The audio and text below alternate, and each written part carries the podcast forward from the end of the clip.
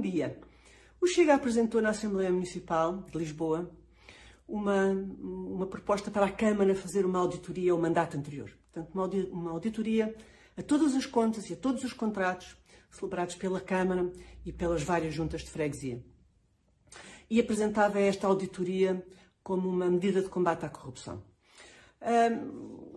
E o Chega argumentava lembrando as várias notícias que têm vindo a sair nos, nos jornais e nas televisões sobre investigações da Judiciária e casos do Ministério Público envolvendo governantes da, da Câmara Municipal e das várias juntas de freguesia. À primeira vista, e até certo ponto, Chega, uh, Chega tem razão, tem até muita razão, que é inaceitável a abundância e até normalização de, de, de abuso e poucas vergonhas por parte de pessoas que têm poder e, e responsabilidades políticas e executivas e acesso aos dinheiros públicos. Por outro lado, quem é que não quer combater a, a corrupção? A, a, corrupção arruína a credibilidade do Estado e é percebida pelas pessoas como uma, como uma injustiça e, e, como uma imoralidade. Só que o Chega é um, é um partido novinho e, portanto, ainda não percebeu que a pior corrupção é legal e, portanto, a pior corrupção tem de ser combatida no plano político e não no plano uh, jurídico. Um, Combater a pior corrupção passa por retirar ao Estado o poder e as funções eh, que a sociedade consegue desempenhar sozinha. Portanto, é a maneira de reduzir despesas, de burocracia, a formação de monopólios e o acesso aos dinheiros públicos. Até. Portanto, a pior corrupção não se combate com auditorias. E isto que o Chega propunha traz mais prejuízos do que benefícios.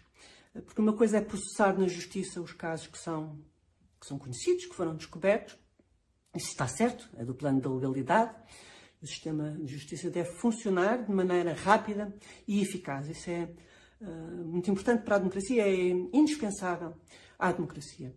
Uh, mas outra coisa é ir deliberadamente à procura dos delitos dos nossos adversários. Isso está errado e é do plano da perseguição política, a criminalização dos adversários.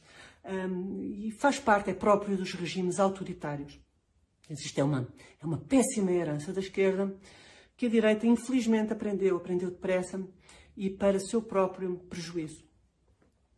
Eh, primeiro seria, possível, eh, seria, seria preciso suspender a descrença para acreditarmos que o governo de um partido tem a capacidade e a credibilidade para conduzir uh, com isenção uma auditoria a um governo do, do, do seu adversário.